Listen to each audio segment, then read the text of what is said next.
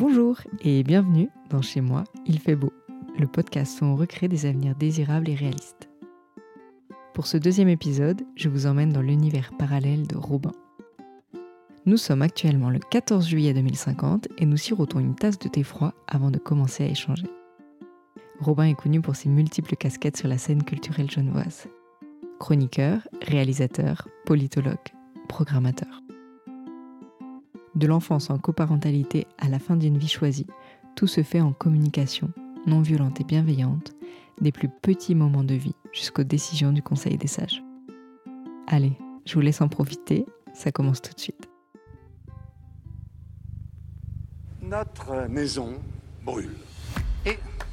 Nous regardons ailleurs. Madame, Monsieur, bonjour. Notre météo en août 2050, jusqu'à 48 degrés.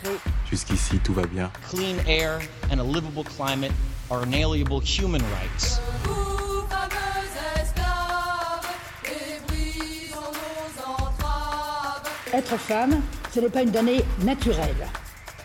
C'est le résultat d'une histoire. Just as I have a dream.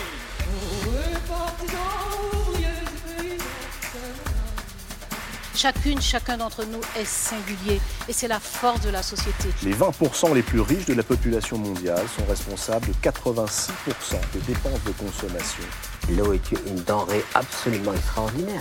Les humains peuvent avoir un rôle positif dans les écosystèmes parce que sinon tu te demandes, tu te dis euh, à quoi on sert. Franchement, au pire quoi? Au pire rien. Et au mieux, super. Bonjour et bienvenue dans le podcast Chez moi, il fait beau.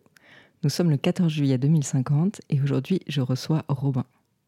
Bonjour Robin. Bonjour. Alors, on va commencer directement dans le vif du sujet. Dans les années 2020, le monde il a basculé. Est-ce que tu peux nous rappeler qu'est-ce qui s'est passé? C'était une série d'événements. Il n'y a pas un moment euh, marquant, mais c'est vrai que petit à petit, bah, comme on s'y attendait depuis déjà quelques années, euh, bah, le, le- le climat a commencé à, à se dérégler. Et puis, euh, ce qui était des événements inhabituels, en fait, sont devenus des événements récurrents. Et on a enchaîné des moments bah, pas très drôles. C'était vraiment, euh, on a eu, on a vécu de 2000, euh, ouais, ça a peut-être commencé en 2000, 2015-16, les premières canicules, et puis jusqu'en 2035-37. On a vraiment eu des, des températures hyper élevées les étés, on a eu énormément d'inondations, on a eu, enfin, voilà. C'était, une période dure. On a, on a perdu pas mal de, pas mal de choses de nos illusions des vies d'avant. Mais en tout cas, ce qui nous a permis de faire, c'est qu'on a, en fait, on s'est réorganisé pour réfléchir à comment on pouvait, on pouvait vivre. Et puis, euh, et puis, on a pas mal restructuré la société, en fait. Donc, euh, on a recréé en fait d'autres systèmes, d'autres façons d'être ensemble pour pouvoir adapter notre vie euh, bah, à une planète qui déraillait complètement. Et du coup, là, maintenant, bah, le climat est toujours un peu difficile, mais c'est vrai qu'avec euh, bah, la baisse drastique euh, de la pollution, euh, on voit que les choses commencent à aller vers le mieux. Et du coup, c'est assez réjouissant. Donc en fait, c'est ces événements climatiques qui ont fait qu'on a vraiment pris conscience et changé. Bah, en fait, on était obligé parce qu'on s'est retrouvé avec des moments bah, de coupure d'électricité, on n'avait plus forcément l'approvisionnement des, des produits qu'on avait l'habitude de consommer, et puis euh, bah, ça a fait des grosses, bah, il y a eu des grosses manifestations. en- C'était en 2025. Puis du coup, bah, on, a, on a dû tout mettre à plat. En fait, le Conseil fédéral a démissionné euh, en bloc parce qu'ils étaient incapables de gérer en fait la situation qui se passait. Et puis c'est là en fait on, a, on s'est redemandé comment est-ce qu'on voulait prendre les décisions politiques. Et bah, face à l'ampleur des événements, on s'est dit qu'on allait donner le pouvoir aux personnes les plus concernées par ces problèmes-là. Et du coup, on a formé un conseil de sages composé de jeunes entre... euh, le plus jeune avait 12 ans à l'époque, je crois, puis, puis 18 ans, pour qu'ils puissent bah, prendre les décisions pour notre avenir. Puis du coup, ce conseil de sages, bah, depuis... euh, alors, ils sont une quinzaine. Le chiffre dépend, euh, ça change selon les périodes, parce qu'on cherche à maintenir un équilibre euh, de différentes tranches d'âge et de différentes régions. Puis du coup, des fois, on ajuste un peu. Il n'y a pas de règles très strictes. C'est eux qui choisissent en fait leur, leur composition. Et puis, bah, voilà, qui prennent les décisions, ce qui fait que bah, du coup, le rythme de vie a vachement changé. On travaille beaucoup moins qu'à l'époque où c'est vrai qu'on était tous tout le temps crevés. Et ça fait du bien là, de pouvoir se reposer un peu. Puis en fait, on a recentré sur les, les priorités. Alors moi, je, je suis intéressée par ce conseil de sages. Comment ils sont élus? Qui c'est qui les, qui c'est qui les choisit? Alors, on est sur de la hum, démocratie directe euh, au niveau des quartiers.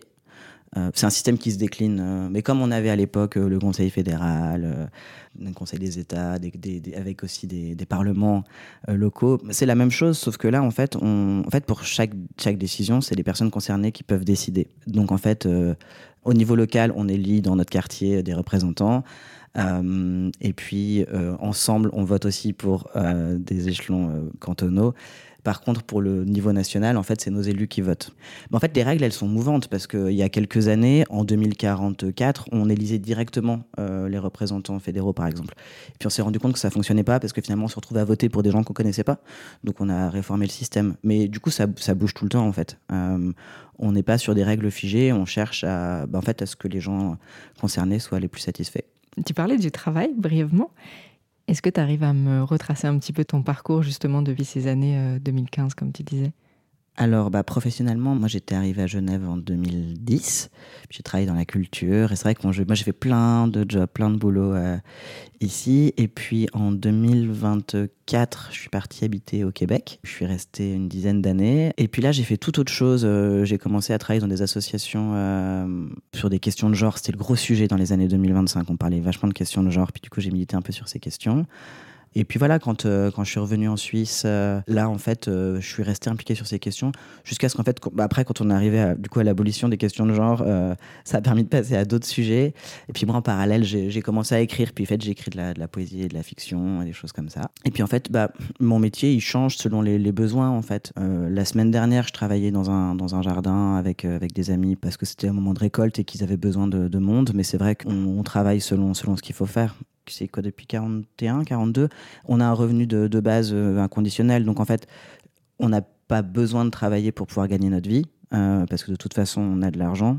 Et puis les, la plupart des besoins euh, primaires, euh, par exemple la santé, c'est gratuit. Maintenant, ce genre de choses, on s'est rendu compte que c'était la seule façon de pouvoir aller bien. Du coup, bah, on travaille selon les besoins et selon ce qu'il faut, et ça dépend, du coup. Donc en fait, il n'y a pas de journée type. Si, il y a des personnes qui ont des journées types parce qu'il y a des personnes qui ont besoin de routine et qui veulent avoir des choses structurées. Et du coup, ces personnes-là, elles vivent comme ça.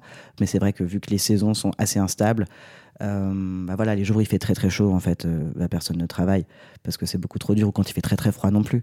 Mais voilà, des journées comme aujourd'hui où, euh, où il fait doux, euh, euh, eh ben, c'est l'occasion de faire plein de choses. Et, euh, du coup, moi, après notre discussion, euh, normalement, je devrais aller euh, aider euh, un ami à faire de la peinture. Voilà, parce qu'on on a un petit peu de temps aujourd'hui, ça pourra sécher. euh, c'est le bon jour. Et hum, tu parlais du revenu euh, universel. Quand c'est qu'on l'a mis en place et comment ça s'est fait? Avec tous les événements euh, climatiques, euh, il y a eu tellement de crises qu'en fait, énormément de personnes se sont retrouvées au chômage. Et donc, les personnes avaient déjà des, revenus sociaux. euh, et en fait, on est arrivé dans un système où ça s'est mis en place par la pratique. C'est-à-dire que dans la difficulté, avec la précarité qui se mettait en place, on n'allait pas laisser les gens sans ressources. Donc, on a commencé à donner des ressources aux personnes qui en avaient besoin. Et puis, bah, on s'est rendu compte que c'était la seule façon de fonctionner. Donc, ça a été discuté euh, au, niveau, euh, au niveau national. Mais, euh, mais c'est là où, justement, là, le Conseil des sages, on, on un- joue un gros rôle parce que euh, ils ont pris des décisions en se demandant comment est-ce qu'ils voulaient vivre. Aucun de ces jeunes voulait faire comme leurs parents qu'ils avaient vu faire deux, trois, quatre jobs pour essayer de joindre les deux bouts. Ils se sont rendus compte que c'était important d'avoir du temps pour voir ses proches. C'est une décision qui s'est imposée petit à petit. Mais je me rappelle au début, la première fois qu'on en avait discuté, il y avait eu des votations. C'était en 2019 ou en 2018, ça paraissait complètement utopiste. Et puis c'est marrant comme certaines idées euh, qui nous paraissent folles, à force de les rappeler, et ben, un jour, euh, ça devient une réalité. Donc ça, c'est très chouette. Après, ça a, posé quelques problèmes. Par exemple, euh, il y a des gens qui avaient peur que si on avait de l'argent sans travailler, que plus personne ne travaille. Alors qu'en fait, ça a complètement changé notre rapport au travail, c'est-à-dire qu'on fait que des choses qu'on choisit de faire. C'est pas forcément des choses sympas. Par exemple, il y a des tâches qui sont moins drôles que d'autres. S'occuper des poubelles, par exemple, ce genre de trucs, ça amuse personne. Mais en fait, les gens le font parce que bah, on a envie d'avoir des espaces propres. Donc voilà, on a juste, euh, on essaye d'appliquer à la communauté les règles qu'on avait déjà pour son espace domestique. Et du coup, ça nous a vachement rapprochés en fait des gens, euh, nos voisins, parce qu'on se retrouve à faire des tâches de quartier ensemble. Et sur les projets euh, justement de quartier dont tu parlais, quel, quel type de projet on pourrait trouver? Les plus grosses questions au départ, ça avait été quand même sur les questions d'occupation de l'espace en fait, parce qu'il fallait décider ce qu'on voulait faire de ces espaces. Vu qu'il y avait presque plus de véhicules qui circulaient, on s'est retrouvé avec une quantité d'espaces vides. Enfin, c'est vraiment là où on s'est rendu compte. euh, euh, avec le choc pétrolier de 2038, on s'est rendu compte qu'en fait, quand il n'y avait plus les voitures dans la rue, les rues, elles étaient immenses. Et, euh, et ça nous a fait une claque, en fait, parce que c'est un peu comme, comme un bruit, comme le bruit du frigo qu'on n'entend plus tant qu'il est là, puis le moment où il s'arrête, tout d'un coup, on se rend compte que ça nous prenait la tête. Bah là, en fait, on, on voyait plus ces espaces euh, remplis par les voitures, et quand tout d'un coup, c'est devenu vide, ça nous a vraiment fait un choc. Et puis là, on a dû décider ce qu'on voulait en faire. Bon, on a beaucoup végétalisé, euh, parce que si on en avait besoin pour euh, lutter contre les températures qui étaient difficiles. C'est des endroits qui appartiennent à tout le monde, du coup on décide collectivement. En bas de chez moi, il y a des hamacs qui sont pendus entre des arbres. Il y en a une petite dizaine. Et puis il y a aussi un potager qu'on a fait collectivement. Et puis bah, il y a les boîtes d'échange. Il y a plusieurs boîtes euh, selon les types d'objets où on peut bah, déposer des objets dont on veut plus et puis euh, reprendre d'autres objets. Voilà, ça c'est un peu dans, dans ma rue, c'est un peu à ça que ça ressemble. Et qu'est-ce qu'on a fait justement en termes de mobilité? Alors, bah, du coup, donc le pétrole est devenu euh, quasiment inaccessible. Et donc, en fait, on avait déjà mis en place pas mal de choses sur des énergies, des, des carburants euh, alternatifs, euh, le solaire aussi qui s'est développé. Donc, en fait, on a mis en place des transports publics. Il y a quasiment plus de transports individuels. Les seuls transports individuels, c'est pour des personnes qui vraiment ont une mobilité réduite et qui en ont besoin. Et dans ces cas-là, il y a des véhicules adaptés euh, individuels ou alors collectifs pour euh, deux, trois personnes qui les partagent. Mais sinon, bah, tout est en transport collectif, un transport public. Puis voilà, pour les trajets de plus longue distance, euh, bah, c'est le train. Mais il y a encore quelques avions, mais qui sont réservés pour les trajets importants. Donc, euh, bah, par exemple, euh, euh, vu que moi j'ai habité longtemps euh, au Québec, euh, si je devais avoir un ami ou une amie qui serait malade, euh, là j'aurais le droit d'avoir un billet d'avion euh, pour aller la, voir, parce que c'est des voyages urgents. Mais par exemple, si je veux y retourner euh, pour y passer des vacances, alors là, j'ai pas le droit de prendre l'avion. Là, il faudrait que je prenne le bateau, mais parce que j'ai le temps, donc c'est ok. Mais voilà, donc on, on peut toujours se déplacer en avion pour les voyages euh, urgents et importants. Il y a quelqu'un qui juge de l'importance de la raison ou c'est juste les gens se sont auto.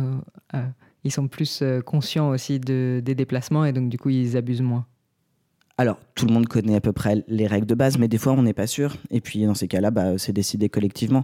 Et ça peut arriver qu'on nous dise non, mais on nous explique toujours pourquoi, donc c'est jamais trop, trop gênant. Et puis, chacun et chacune s'est un peu responsabilisé parce qu'on n'avait pas le choix, en fait, au départ. On a dû. euh, au- dans, les années, dans les années 30, c'était vraiment difficile parce que quand on testait un peu ces nouvelles règles, ces nouvelles façons de- de vivre ensemble, ça a fait beaucoup de tensions. Et en fait, on s'est rendu compte collectivement que on n'avait pas envie de vivre avec ces tensions-là, que c'était vraiment pas une vie qu'on souhaitait. Et c'est là où on a mis en place des, techniques de communication pour arriver à s'écouter et à se laisser parler. Et vu que les enfants maintenant font ça dès tout petit, je crois que ça viendrait plus à l'idée de personne de couper la parole à quelqu'un ou de, ou de crier sur une autre personne. En fait, on a vraiment développé énormément d'ateliers d'empathie, ce qui fait que bah, les communications, elles sont beaucoup plus simples et beaucoup plus respectueuses. Et les enfants, ils apprennent ces techniques de communication dans quel cadre? On a toujours un système euh, scolaire. Simplement, à l'époque, quand on disait école, on voyait des bâtiments avec des murs, alors que maintenant, euh, l'école, c'est un groupe de personnes euh, qui étudient ensemble. Mais après, le lieu où ces personnes se, rencontrent, ça va, ça va varier selon alors, les saisons, parce qu'il y a des bâtiments qui sont plus ou moins adaptés, mais aussi parfois des cours vont, vont être des cours en mouvement. Euh, moi, il y a certains de mes enfants qui ont rendez-vous dans un quartier et puis ils rentrent le soir et puis en fait, ils ont marché euh, 10 km avec les profs et puis ils ont fait un, cours en déplacement. C'est des formats éducatifs un peu différents euh, et qui fonctionnent mieux pour les jeunes parce que quand moi j'étais gosse, on devait passer 8 heures par jour assis sur une chaise. C'était dur de retenir des choses. Enfin, il y avait la contrainte physique qui était difficile. Alors que là, bah, en tout cas, il y a la possibilité de s'adapter aux besoins des jeunes. Donc ça, c'est assez intéressant. Et quelles sont les matières les plus enseignées? Il y a beaucoup de biologie et de connaissances des plantes parce qu'on s'est rendu compte que c'était vraiment le truc qui était important et qu'on ne savait pas. On a aussi du coup des cours d'empathie euh, et de communication. Bon, bah, toujours les mathématiques et les langues.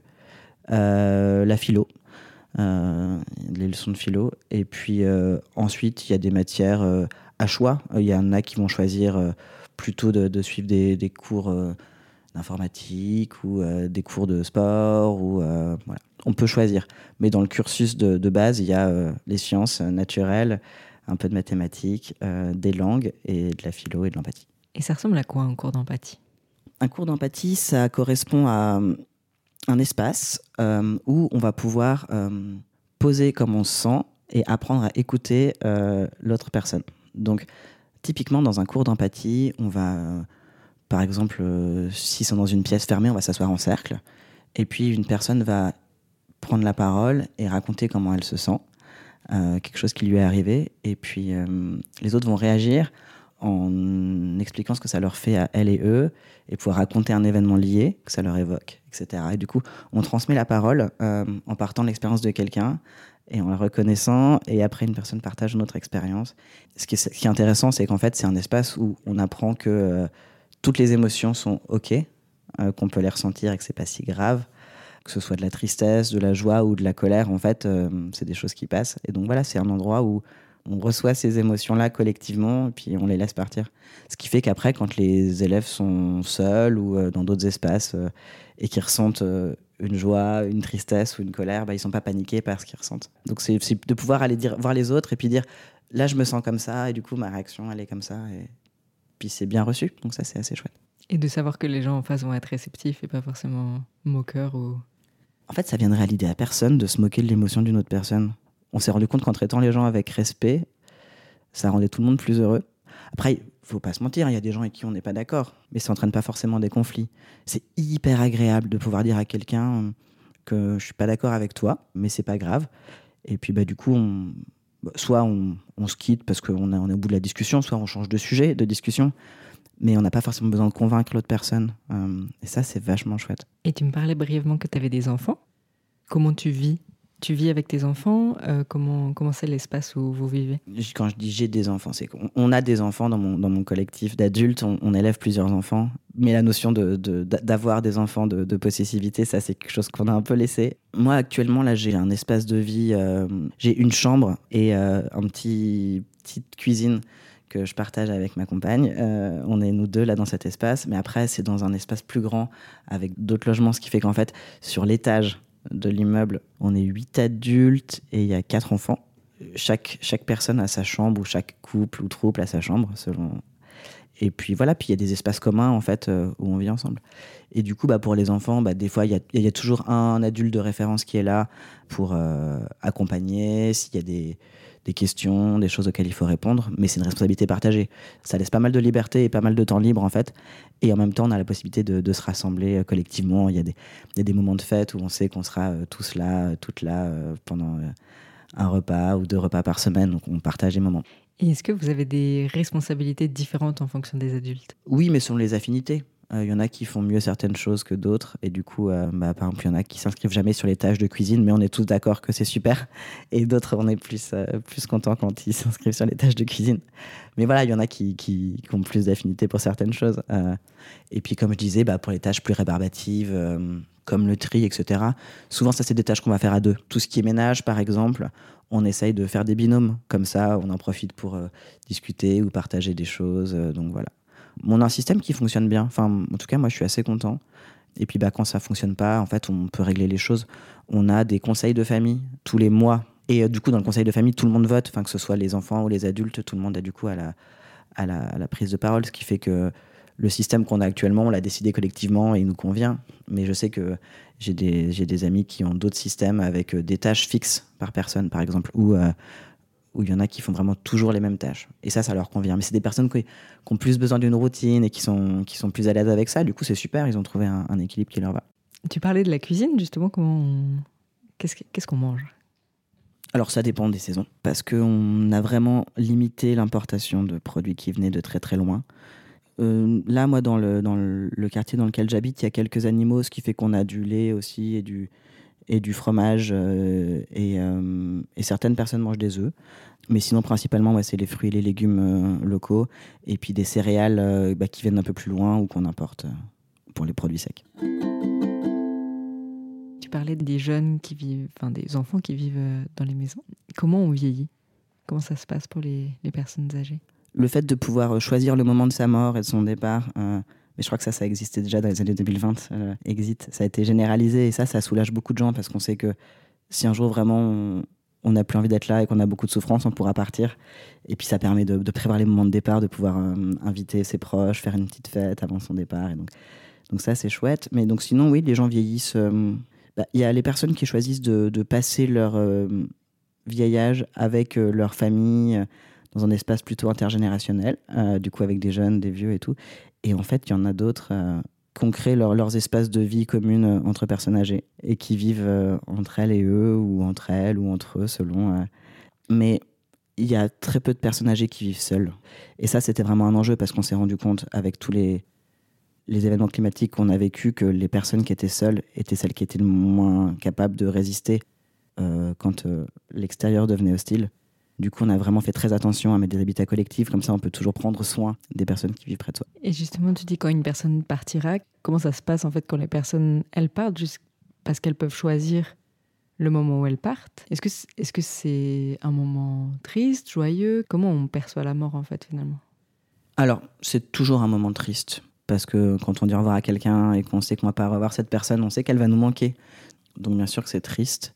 On cherche, nous, à le transformer en un moment joyeux, en rappelant des souvenirs, en mettant de la musique. euh, et du coup, forcément, quand on se rappelle des chouettes moments, bah, c'est...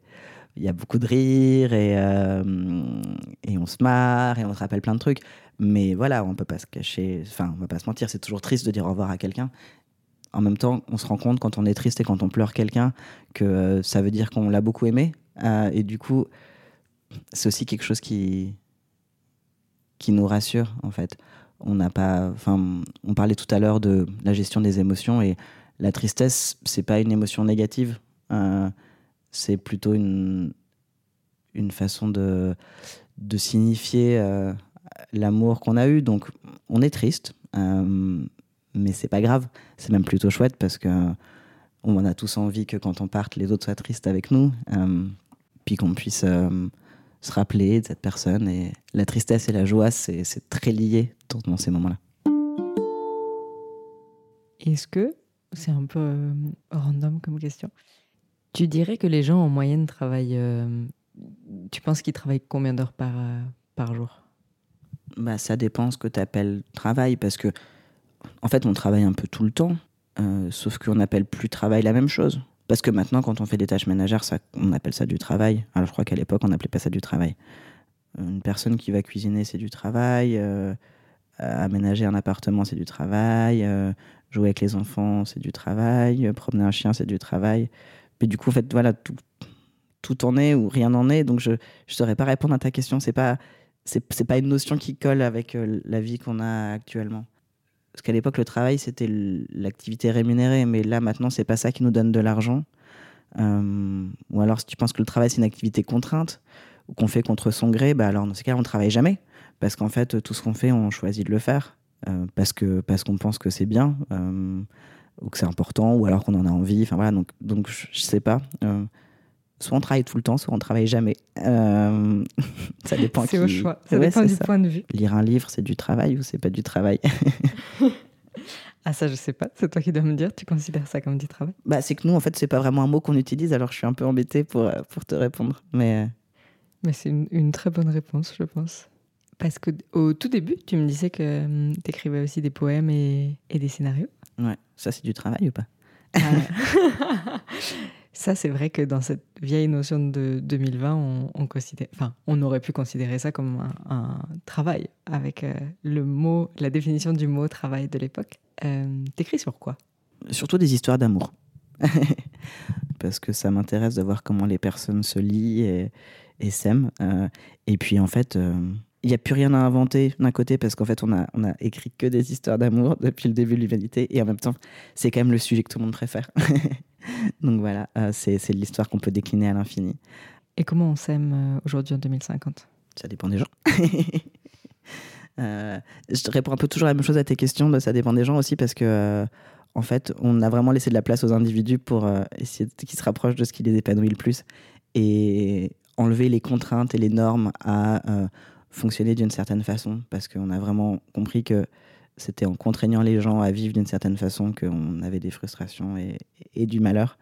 Du coup, euh, du coup, il y a des gens qui qui s'aiment à deux, à trois, à plus, euh, euh, d'autres qui sont ensemble pour toute la vie, certains pour des moments très courts, d'autres qui vivent leur amour le plus intense avec leurs amis, d'autres avec... Moi, ce que j'aime bien dans le, le monde dans lequel je vis actuellement, c'est que c'est pas honteux de s'aimer. Et ça, c'est chouette parce que il y a une époque où c'était un peu vu comme quelque chose de faible. Et maintenant, en fait, euh, s'aimer, c'est avoir un lien fort avec quelqu'un. Et du coup, on voit ça comme quelque chose de, fort. Donc, euh, donc, je crois qu'on s'aime bien maintenant. Trop bien, ça, ça, fait plaisir de savoir qu'on a justement lâché un peu ce modèle du, du couple très hétéronormé. Enfin, j'imagine que ça fait du bien aujourd'hui de, considérer toutes les formes d'amour de la même manière aussi. Alors bah déjà, hétéronormé, c'est marrant, ça fait longtemps que j'avais pas entendu ce mot. Ça, pour nous, c'est un mot qu'on n'emploie plus du tout. Parce que euh, ça va peut-être être compliqué à expliquer, mais on voit tellement plus les gens par rapport à leur genre qu'en fait la notion d'orientation sexuelle elle a plus de sens. Enfin, avant quand on était hétérosexuel, c'était qu'on était une fille avec un garçon, un garçon avec une fille. Mais en fait maintenant on voit plus vraiment les gens comme des filles, des garçons ou autres. Vu que le genre c'est un spectre sur lequel les gens se positionnent comme elles veulent, l'orientation sexuelle ça n'a plus aucun sens parce que euh, co comment on pourrait faire euh, si deux personnes non binaires qui sont ensemble euh, du coup c'est homo, hétéro ou bi ou pan, enfin voilà. Donc tous ces mots-là, nous on les a plus parce que ça, au bout d'un moment on s'est rendu compte que ça voulait plus rien dire. Ce qui fait qu'en fait les individus se mettent ensemble selon leurs affinités et leurs désirs. Mais ouais, l'orientation sexuelle, ça c'est plus du tout quelque chose qu'on a. Euh, ça n'existe plus. Et du coup voilà, l'hétéronormativité non plus.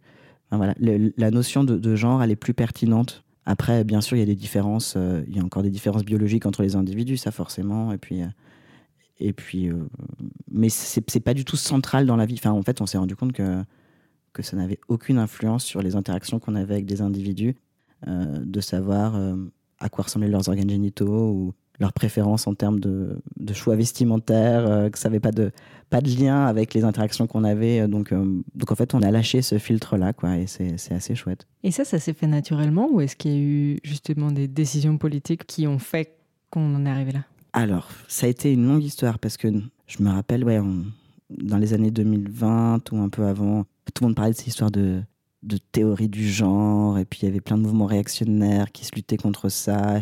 C'était un peu un moment chiant. Euh, C'était vraiment pas drôle. Il y avait des discussions euh, vraiment insupportables sur les questions des transitions, des transitions, laisser les gens transitionner, est-ce que des personnes du même sexe pouvaient se marier? Enfin, on a eu des, des périodes vraiment, vraiment reloues. Et puis en fait, ce qui s'est passé, c'est qu'avec toutes les difficultés environnementales qu'on a vécues, en fait, on s'est recentré sur les vrais problèmes.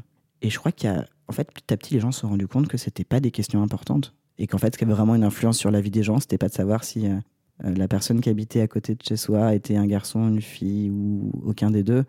Mais la question, c'était de savoir euh, comment on allait faire pour avoir de la nourriture. Donc, en fait, on s'est recentré sur les enjeux qui étaient importants. Et puis, on s'est rendu compte que, à partir du moment où les gens qui étaient proches de nous, euh, dans notre entourage, dans notre quartier, étaient heureux, bah, c'était ça qui comptait. Et que de connaître leur identité de genre ou euh, qui étaient les personnes qui les, aimaient, ça n'avait aucune importance. Donc c'est en se confrontant à des problèmes vraiment, vraiment sérieux que euh, on a lâché des choses en fait qui nous paraissaient plus importantes du tout. Mais c'est vrai qu'à une époque, ça avait été des, des enjeux hyper, hyper importants. Et avec le recul, maintenant, là, depuis 2050, je me dis, mais c'est fou qu'on ait passé autant de temps à débattre sur euh, des règles d'écriture inclusive ou euh, sur euh, autoriser des personnes à changer leur prénom ou leur identité alors que bah, on avait une catastrophe écologique majeure qui arrivait et que ça on y passait assez peu de temps et du coup je me dis toute l'énergie qui a été mise pour genre juste discuter de laisser les gens être eux-mêmes euh, ça paraît fou en termes de sens des priorités qu'on ait pu faire ça mais bon voilà on a fait ça et, et puis bah, ça fait partie de notre histoire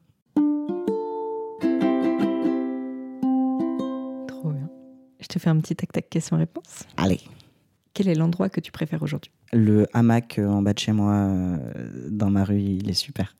C'était quoi ton rêve d'enfant? Est-ce qu'il a été réalisé? J'avais plein de rêves d'enfant, alors je ne saurais pas te dire. Mais oui, je pense qu'il a été réalisé parce que tu sais, quand on avait un, un cil sur la joue, il fallait faire un vœu. Et euh, moi, pendant des années, euh, mon vœu, c'était d'être euh, heureuse ou heureux. Et, euh, et je crois que ouais, je l'ai réalisé du coup. Quand est-ce que tu as voté la dernière fois? Ah bah hier. On a eu une, une, assemblée de bâtiments et on a dû voter sur changer l'étoile des stores et du coup on a voté. Quel est le nom du poème que tu es en train d'écrire en ce moment? Il n'a pas encore de nom. C'est ok, il a le droit de trouver son nom plus tard. Il ne sait pas encore. On lui demandera. Trop bien, merci. Quel est le but des gens dans la vie en 2050 La vie. En fait, euh, les gens sont là pour euh, une période de vie et on cherche à, à la vivre le mieux possible pour soi, parce que en fait, c'est important d'être bien soi, et puis pour les autres. Mais euh, en fait, le but de la vie, ça a toujours été de perpétuer la vie, et c'est ça qu'on essaye de faire. Et du coup, une, une vie, une vie douce, une vie riche, une vie joyeuse, mais, mais une vie, quoi. Et j'en arrive à la toute dernière question. Si tu pouvais dire un mot à ton toi d'il y a du coup 30 ans, qu'est-ce que tu lui dirais? Ouvre tes livres de, de biologie et révise un peu sur, euh, sur les plantes, ça va te servir. Trop bien. Bah, merci beaucoup. Merci à toi. Merci beaucoup d'avoir écouté ce deuxième épisode de Chez moi, il fait beau. J'adorerais savoir ce que vous en avez pensé et si vous avez des questions à poser à Robin. Alors, si vous le voulez bien, écrivez-moi à l'adresse chez moi at ilfaitbeau.ch. Merci beaucoup pour votre écoute et si vous avez aimé le podcast, n'hésitez pas à le partager autour de vous. On se retrouve dans deux semaines pour un nouvel épisode de Chez moi, il fait beau.